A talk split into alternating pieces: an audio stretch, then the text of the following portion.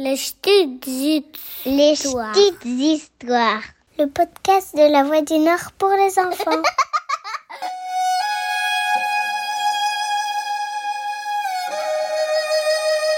Bienvenue au royaume des contes et des légendes fascinantes du Nord-Pas-de-Calais. Dans ce podcast, on te raconte les histoires de ces personnages et de ces lieux qui nous font voyager dans un monde magique et merveilleux. Un podcast inspiré du livre de Christine Dutoit, Contes et légendes du Nord-Pas-de-Calais, paru aux éditions Sutton et distribué par La Voix du Nord. Je m'appelle Elodie et aujourd'hui je vais te raconter l'histoire du trésor de la cafetière de la grand-mère.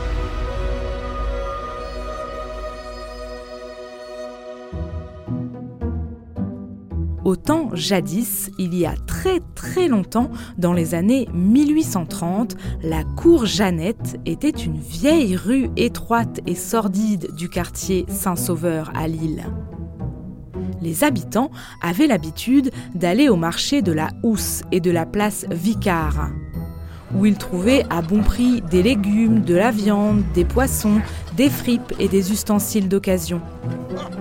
Ils étaient pauvres, mais ils se débrouillaient pour survivre. La mère Bernard était connue et appréciée de tous. Avec d'autres femmes, elle était à l'origine de la création des marchés.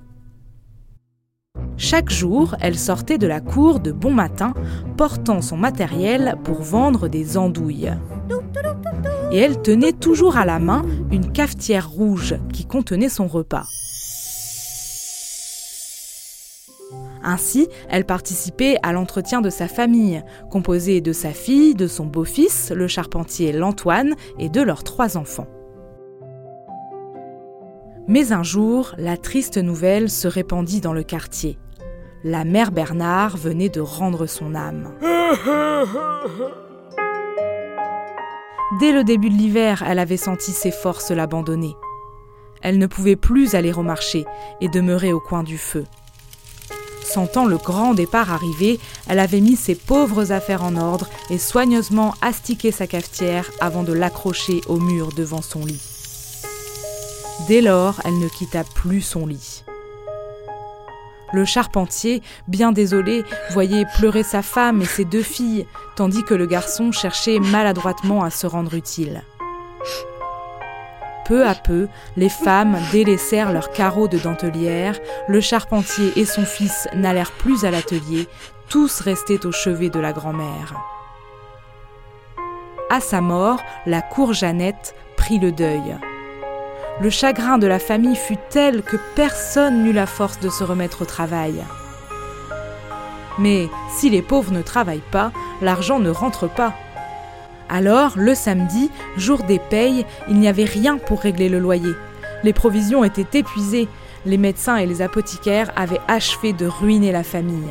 Il n'y avait plus un sou dans la maison. La misère guettait ces gens pourtant honnêtes et courageux.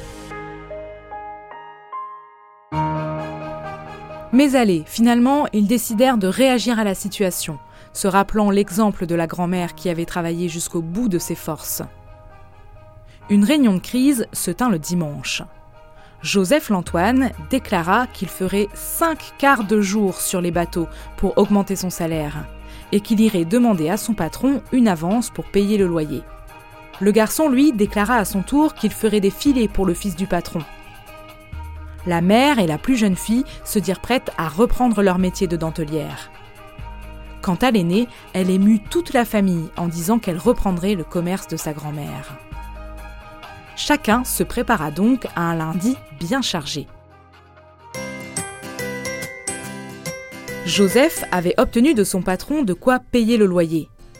Rentré à la maison pour annoncer la bonne nouvelle, il s'étonna de ne voir personne et entendit bientôt des pleurs à l'étage, dans la chambre de la mère Bernard. Il monta vite et trouva femme et enfant sanglotant sur le lit de la défunte.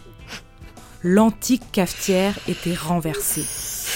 S'en échappait des pièces d'or, d'argent et de cuivre, le résultat de toute une vie de travail et de sacrifice. Au moment de reprendre le matériel nécessaire à son petit commerce, la jeune fille avait laissé tomber la cafetière tellement elle était lourde. Elle crut qu'on y avait mis des clous et la renversa. Et c'est là qu'un bas de laine gris est apparu, tout reprisé, contenant un vrai trésor. Au fond de la cafetière, elle trouva aussi un morceau d'andouille momifié, enveloppé dans du papier journal, symbole de la vie de labeur de sa propriétaire. Le charpentier partit alors de suite rendre l'argent que son patron lui avait avancé, tandis que le reste de la famille comptait sa petite fortune. Mais fidèle aux leçons de la grand-mère, chacun reprit son ouvrage. Joseph put tout de même acheter sa maison, mais continua de faire ses cinq quarts sur le bateau. Pierre, lui, devint un grand filocheur. Catherine et Virginie tissèrent des dentelles vendues aux boutiquiers. Et Marie reprit la place de la mère Bernard au marché de la Housse et de la place Vicard. Et finalement, cette famille continua de vivre honorablement sans devoir un sou à quiconque grâce au travail de la grand-mère et de sa chère cafetière.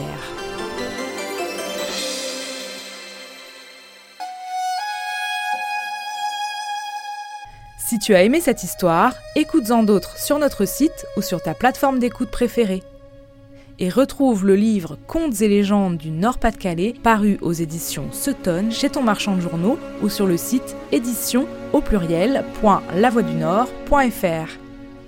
Les petites histoires, c'est le podcast de La Voix du Nord pour les enfants à retrouver pendant toutes les vacances scolaires.